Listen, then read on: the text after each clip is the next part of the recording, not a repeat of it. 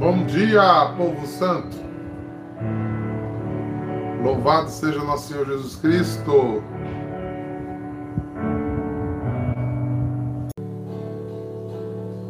Meu Deus e Pai, em nome do Pai, do Filho e do Espírito Santo.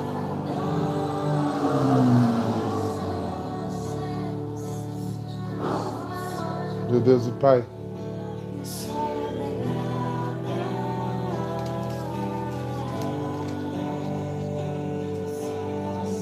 vosso nome seja glorificado, vosso nome seja exaltado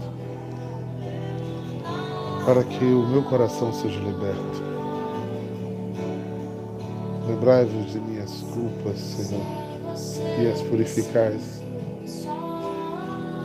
Sem ti, Senhor, não sou nada. Ajuda, meu Deus e Salvador, por vossa glória, libertai-me. Perdoai-nos de todos os pecados, até que chegue vossa misericórdia e lava o gemido dos cativos. Liberte-nos, ó Deus, pelo vosso braço poderoso, para que, livre da condenação da morte, sejamos abençoados por Ti. Cuida do Teu rebanho, Senhor, eu peço. Que sejamos uma geração que Te louva e Te segue. Amém. Que Deus bom é esse, que nos ama com um amor infinito. Obrigado por me permitir entrar na tua casa para juntos ouvirmos a palavra de Deus. Para que ela seja lâmpada para nossas vidas e farol para o nosso sol, para nossos pés. Porque se a palavra de Deus for farol para os nossos pés, como diz o Salmo 90, não tropeçaremos em pedras.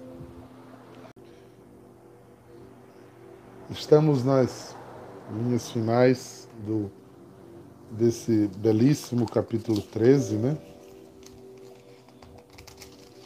Que trata tão bem das figuras né? Amanhã ainda vamos pegar um pouquinho.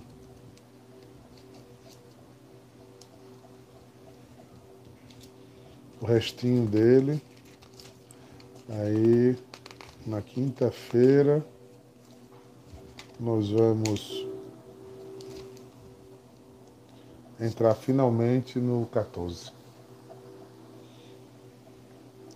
São capítulos tão importantes na, do entendimento da da proposta de Mateus, né, que a gente facilita muito para, para o nosso entendimento esse, esse tipo de fala, né, ou parábolas que vão nos compondo e vão nos ajudando a entender os mecanismos que ele usou para nos levar para onde ele queria. E Mateus, que ouviu de perto Jesus falar sobre essas parábolas, nos faz uma doce memória das explicações que o Jesus deu. Né? Isso é muito bom, porque não é uma hermenêutica livre, mas é verdadeiramente aquilo que Jesus pensava daquilo que tinha dito, né? É lógico que a gente pode também olhar por outros ângulos, porque a palavra é viva e eficaz. Mas quando a gente pega coisas que o próprio Jesus já explicou o que, o que assim, eu queria dizer isso, eu queria falar assim, eu acho que é bem profético para nós, é bem contundente. Então vamos proclamar o texto para a gente poder viajar um pouquinho nele, tá bom? O Senhor esteja convosco, ele está no meio de nós. Proclamação do Evangelho de Jesus Cristo segundo Mateus. Glória a vós, Senhor. Naquele tempo, Jesus deixou as multidões e foi para casa. Seus discípulos aproximaram deles e disse: Explica-nos a palavra do joio. Então Jesus respondeu: Aquele que semeia a boa semente é o filho do homem. O campo é o mundo. A boa semente são os que pertencem ao mundo. O joio são os que pertencem ao maligno. O inimigo semeou o joio é o diabo. A colheita é o fim dos tempos. Os cifadores é os anjos. Como o joio é recolhido e queimado ao fogo, assim também acontece no final dos tempos. O Filho do Homem enviará os seus anjos e eles retirarão do seu reino todas aquelas pessoas que praticam o mal. Depois os lançarão na fornalha de fogo. Ali haverá choro e ranger de dentes. Então os justos brilharão como o sol no reino do seu Pai. Quem tiver ouvidos, que ouça. Uhum.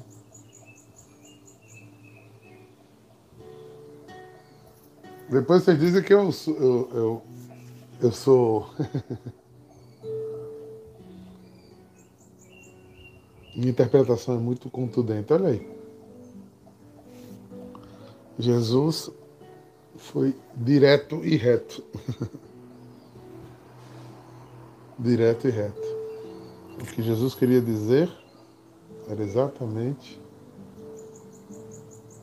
a parte mais, o olhar mais difícil para esse texto. E eu começo a dizer aqui, gente, que a gente tem uma maniazinha agora.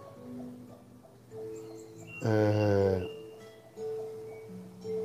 nesses tempos né, pós-modernos em que vivemos, que tudo é perdoado, né? Que tudo é uma questão de, ah, como Jesus.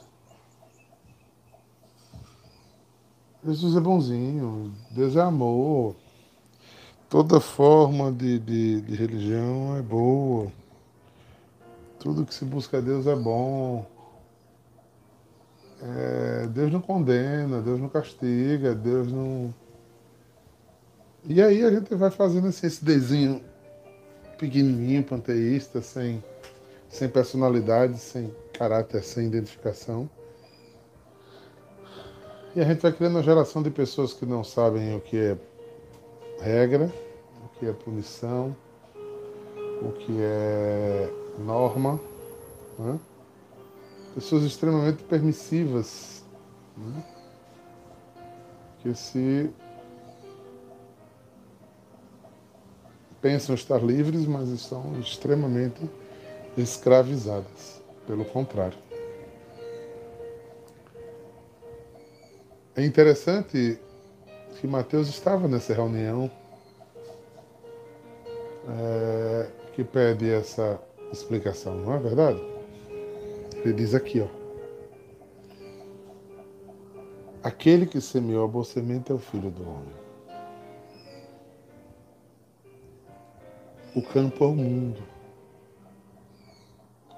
A boa semente é os que pertencem ao reino. Os joios são os que pertencem ao maligno. Toda vez que eu olho isso, eu digo como vocês, eita! Então, Jesus está dizendo claro aqui que tem gente que pertence ao maligno. É o famoso descrito nos livros sapienciais como o desgraçado. Aquele que não tem a graça de Deus, pertence ao maligno. E ele se porta como se fosse bonzinho, ele disfarça, mas ele, ele traz uma essência maligna. Ele traz uma índole maligna.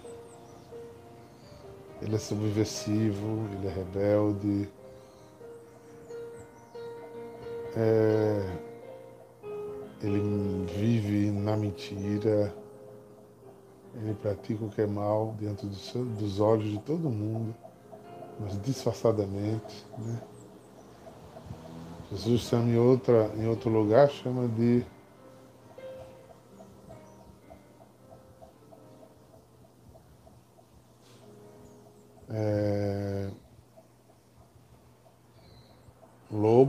pele de ovelha.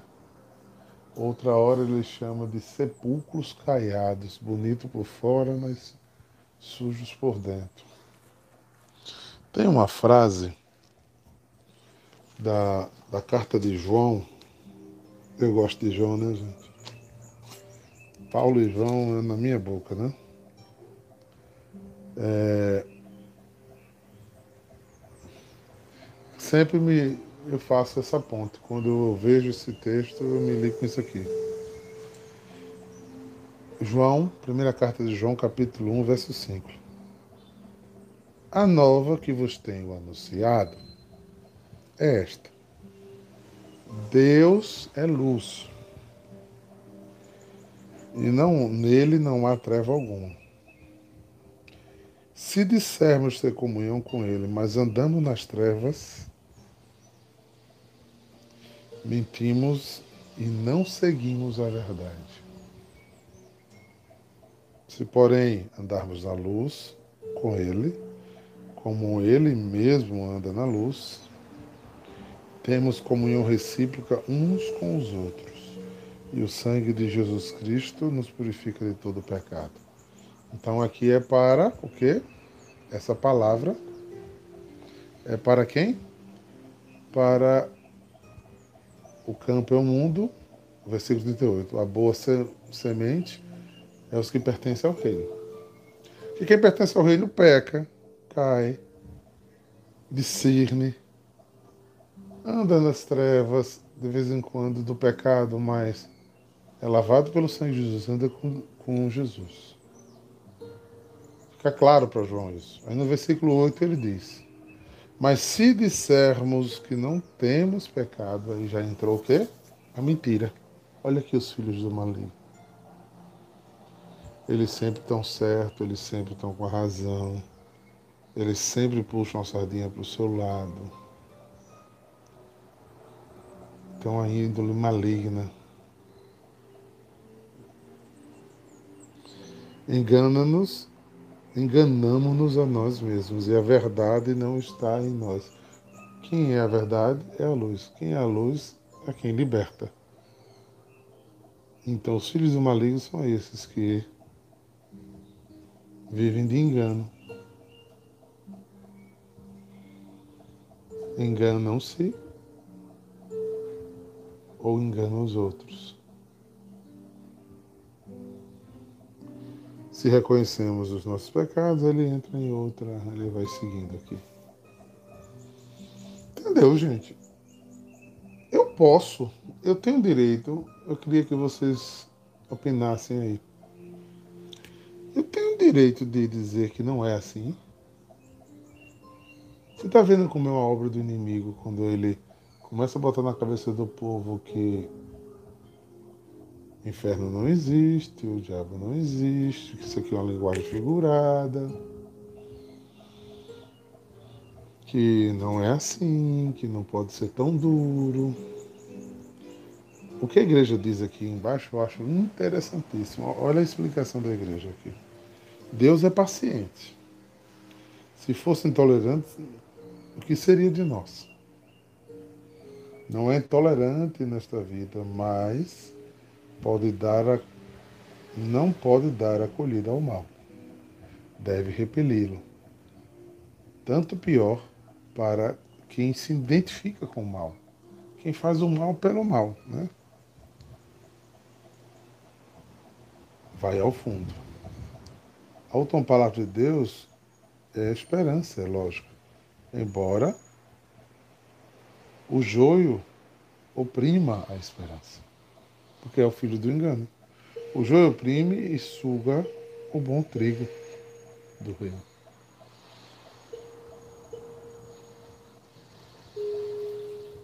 O problema é o relativismo, Bruno. Não tem como relativizar.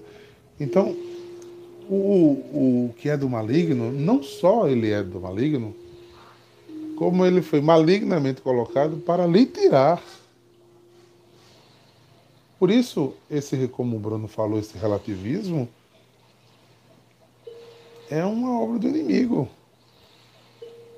Porque se eu faço um Deus panteísta, suave, bonzinho, do jeito que eu quero, que se adapta a tudo que eu penso, aí há todo o problema. Por quê? Porque aqui eu não me defendo contra ele. Ele fica parecidinho que é a boa semente do reino, mas na verdade é o joio do maligno. Para quê?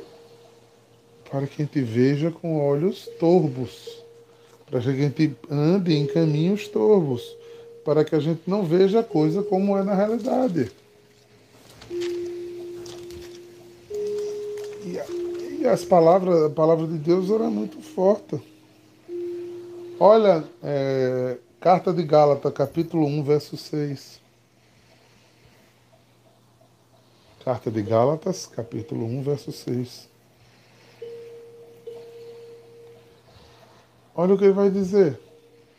Estou admirado de que tão depressa passeis daqueles que vos chamou a graça de Cristo para um evangelho diferente. Versículo 7. De fato, não são dois evangelhos. Há apenas pessoas, olha aqui novamente, ou seja, malignas. De fato, não há dois evangelhos. Apenas pessoas que semeiam a confusão entre vós e querem perturbar o evangelho de Cristo. Aí Paulo corta pela raiz. Paulo, que já é filho de uma experiência do Espírito, como nós, que não viu Jesus como Mateus viu, como João Evangelista viu, mas Paulo, pela sua potência e pelo quanto ele evangelizou, ele já tem essa convicção clara, ele foi formado pelos apóstolos também. Aí ele diz no versículo 8 uma coisa que é categórica mas ainda que alguém, algum, alguém de nós, ele incluiu até os apóstolos, ou um anjo baixe do céu e vos anunciar um evangelho diferente do que temos anunciado, ele seja anátimo. Não permita cochetes, entre aspas. O Evangelho é o Evangelho. Nem eles, nem anjos. Já foi anunciado, já está claro. Se não, não for, não, não serve. E uma interpretação dessa aqui, Jesus que deu. Então eu não tenho como ir para outros lugares. Eu não tenho como fazer outras suposições. Fica claro que caminhamos juntos e por isso que aí começa a ressaltar frases do Evangelho que nos, nos faz chamar a atenção. Por exemplo, pelos frutos que conhecereis se a ave é boa, é má? Pelos frutos. Pelos frutos que conhecereis se é joio ou se é trigo, porque o joio não consegue dar frutos bons. Aí eu pego em Paulo, em Colossenses, quando ele diz: Olha, fique atento, escutai tudo, examinai tudo, agora fique com o que é bom. Aí a gente vê a quantidade de, de cristãos adoecidos, porque no lugar de buscar a luz, que Deus é luz, envenenam seus corações com trevas. com malignidade.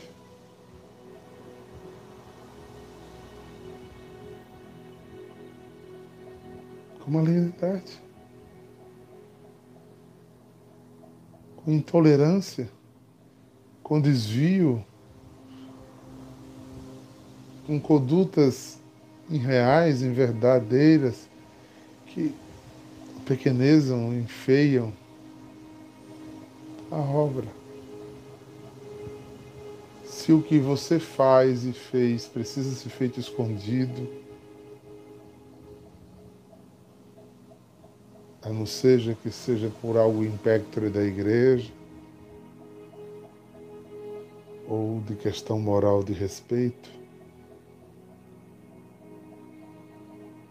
é treva. É treva. E as trevas nos fazem comungar com o que seria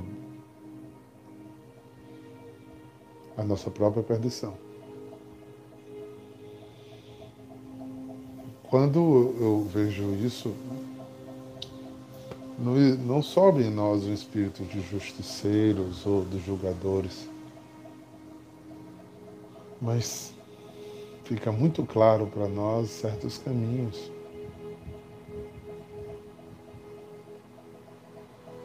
E uma das coisas interessantes, que sempre volta à parábola, a gente vai lembrar de alguns santos que dizem que a gente precisa amar né, aquele que nos faz o mal. Porque Jesus disse: Amai vossos inimigos e beijai a mão dos que vos ofendem.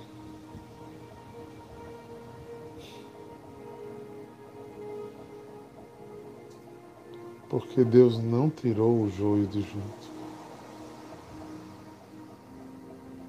Ou seja, Ele colocou muitas vezes como a tentação.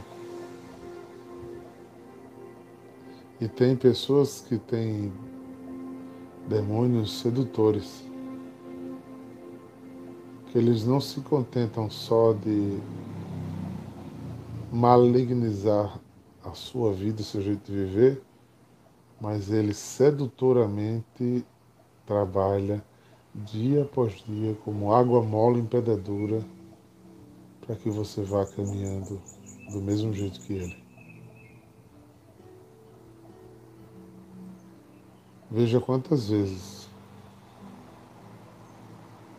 que você andou com certas companhias e você foi mudando seu, seu princípio, seu jeito de ser. De repente você estava agindo igualzinho aquelas pessoas.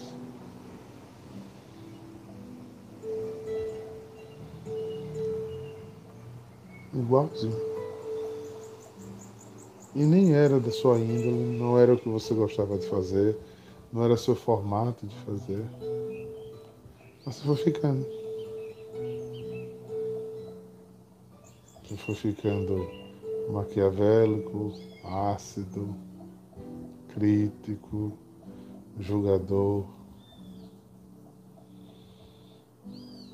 inquisitor, dono da verdade. Não esqueça, quem plantou o joio na terra foi o maligno. Para quê?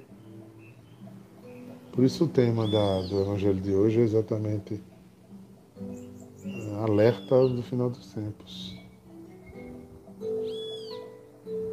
Porque Deus é amor. E João diz que só quem ama permanece em Deus.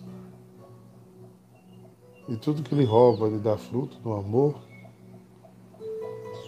É um maligno que está à porta e bate. Bate para quê? Para destruir a obra de Deus em você. Bate, bate, bate porque ele quer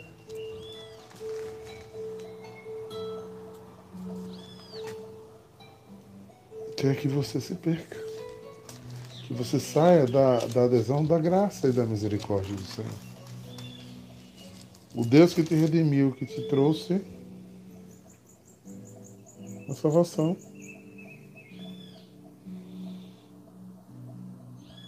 É. Veio para matar, roubar e destruir. Capítulo 8 de João, né? Que a gente mastigou tão, tão bem aí na Semana Santa. É... Pega Apocalipse 3, verso 15. Apocalipse, capítulo 3, verso 15. Conheça as tuas obras. Não és frio nem quente.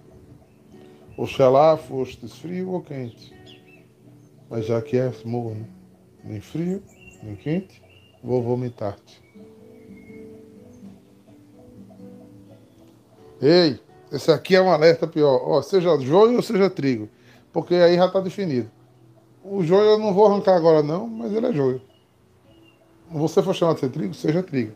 Se você ficar um trigozinho que dá ouvida a joio, vai ser vomitado.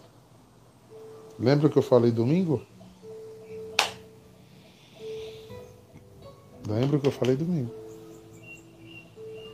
Eu não vi uma nem duas vezes isso acontecer na igreja, não. Muito, muito, muito. O que foi, Dia? Conta agora. Vai assistir a palestra domingo. Que é o pensamento. A igreja pediu que a gente pensasse desse jeito. Né? Versículo 17. Pois sou rico, faço bons negócios, de nada necessito. E não sabeis que és infeliz, miserável, pobre cego e nu. Aconselho-te a comprar de mim ouro provado no fogo, para que fique ricos de fato. Roupas alvejadas para te vestires, a fim de não aparecer a vergonha de tua nudez. E um colírio para ungir teus olhos, de modo que possas ver claro. Eu repreendo e castigo aqueles que amam. Reanima, pois, o teu zelo e arrepende-te. Repito, eu repreendo e castigo aqueles que amam. Reanima, pois, o teu zelo e arrepende-te. Aí ele diz: Eis que estou à tua porta e bate sem entradas. Irmãos, é muito sério essa palavra. Muito sério, muito. Ela te incomoda? Ela me incomoda, Senhor. Senhor, não me deixe ser um joio. Não me deixe ser um trigo vencido pelo joio. Não me deixe. Não me, se você me escolheu, se você me chamou, se você me consagrou desde o ventre da minha mãe, me ajude a não me perder. E, e é uma cegueira muito rápida, irmãos. É impressionante. Eu gosto de dizer que ele tem oito mil anos de arte de sedução. Eu dou o tempo do, da Terra, né? Mais ou menos, ou mais um pouquinho. Ele é um ardil sedutor dos homens, matar, roubar, destruir exatamente o seu desejo. É de onde vem exatamente todo o desmantelo das coisas. Por favor, queridos, abram os olhos e os ouvidos. Foi o diabo que plantou o joio. Está aqui, versículo 39. O inimigo que semeou o joio é o diabo. A colheita é o fim dos tempos. Ou dos tempos vindouros, ou do seu tempo aqui na terra. Prestem atenção, irmãos.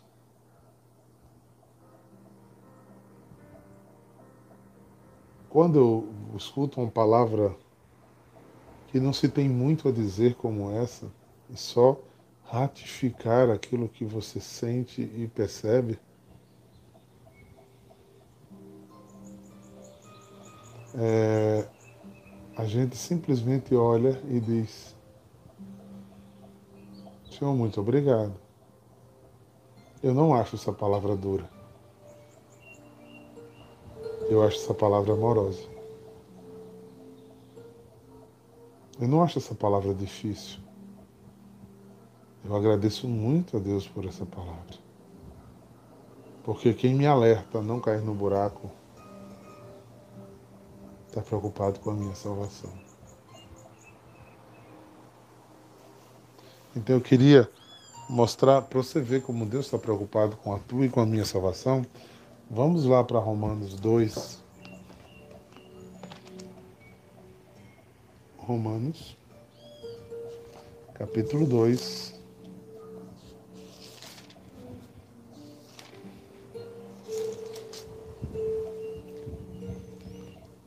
E ele diz assim, ó. Portanto, não tendes culpa, não te julgues, seja quem fores, pois o julgar o outro te condenas, por julgar o outro te condenas, por tu que julgas cometeis as mesmas coisas. Sabemos que é justa a sentença de Deus contra os que condenam tais coisas. E tu que julgas os que agem assim, sejam da mesma coisa, fazem as mesmas coisas. Pensam. Evitar a, a sentença de Deus, ou, de, ou desprezais seu tesouro de bondade, sua paciência e longanimidade, esquecendo de sua bondade, é conduziste ao arrependimento com a tua teimosia, o teu coração impenitente acumulas para ti cóleras para o dia da cólera. Quando te aproximará a, justi a justa sentença de Deus, que pagará a cada um segundo suas obras, aos que buscam a glória, a honra, a imortalidade, perseverando nas boas obras, a vida eterna. Aos que por egoísmo desobedecem à verdade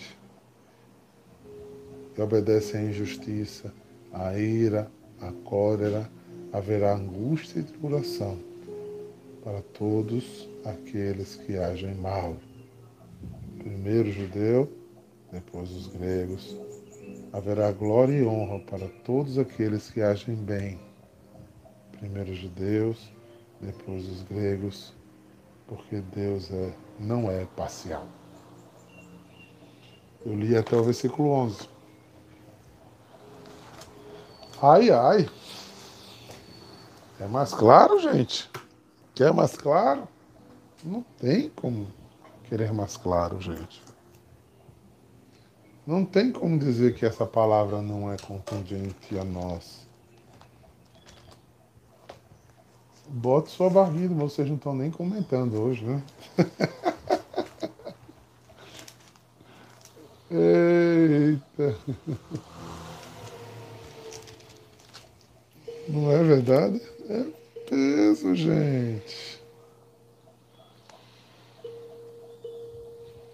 Preste atenção. Neide botou ainda agora aí, quem tiver ouvidos que ouça, mas é.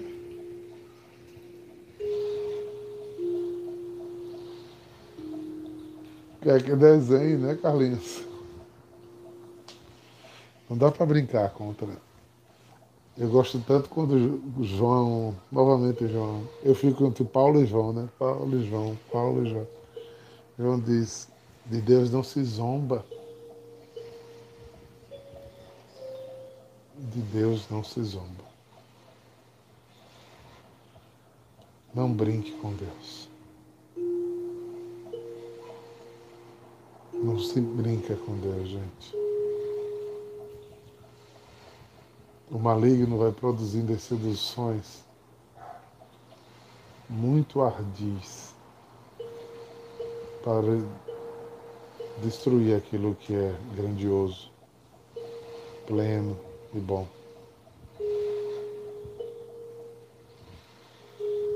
Fique atento, meu irmão. Fique atento, minha irmã. E clame o sangue de Jesus pela tua vida. Eu hoje não tenho mais o que dizer. Depois de todas essas reflexões sobre o semeador, a explicação de Jesus, é, depois do joio do trigo, e agora a explicação de Jesus, escute, escute tantas vezes for necessário. E faça seu exame de consciência em cima do Salmo 50, que diz: Colocar em mim um coração que seja puro. Dai-me de novo um espírito decidido. É necessário, irmãos. Aproveite enquanto o próprio Jesus ainda é o sangue misericordioso que lava a tua iniquidade. Retoma os bons caminhos reafirma os bons propósitos àqueles que perseveram, como São Paulo diz, né? que mantém-se firme, que não. Como é? Aqui. Os que buscam a glória, a imortalidade, perseverando nas boas obras, a vida eterna. Lute para ser de Deus. Lute com todas as suas forças para ser Deus. Não abra mão disso. O Senhor ama a justiça e o direito. E sua misericórdia é sem fim, queridos. Sem fim. Agradeça a Deus por esses tempos tão bons Deus tem nos dado para estudar, meditar e deixar que a palavra seja o que ela precisa ser em nossas vidas. Nós precisamos dar uma resposta de verdade ao nosso Senhor. E Ele não quer sacrifício. Ele quer alma penitente. Por isso, eu já chamo você hoje, para hoje à noite, nós nos jogarmos, nos prostarmos no chão em adoração. Em louvor e adoração. Porque Ele é o Rei dos Reis, soberano sobre a terra e o céu. Ele é o olho que tudo vê e que nos ama com amor infinito. Que nos ama com amor infinito e tem nos dado a chance. Uma chance toda especial de sermos lavados pelo seu sangue. Aguardo você mais tarde. Que o Senhor derrame sobre ti a sua bênção. Em nome do Pai, do Filho e do Espírito Santo. Amém. 19h30. Online, na Em Adoração, pelo meu Instagram. Adorar o nosso Deus e o louvá-lo. Obrigado, gente. Que Deus nos abençoe hoje, sempre e mais e mais, e mais. Uh! Tchau. Maravilhoso.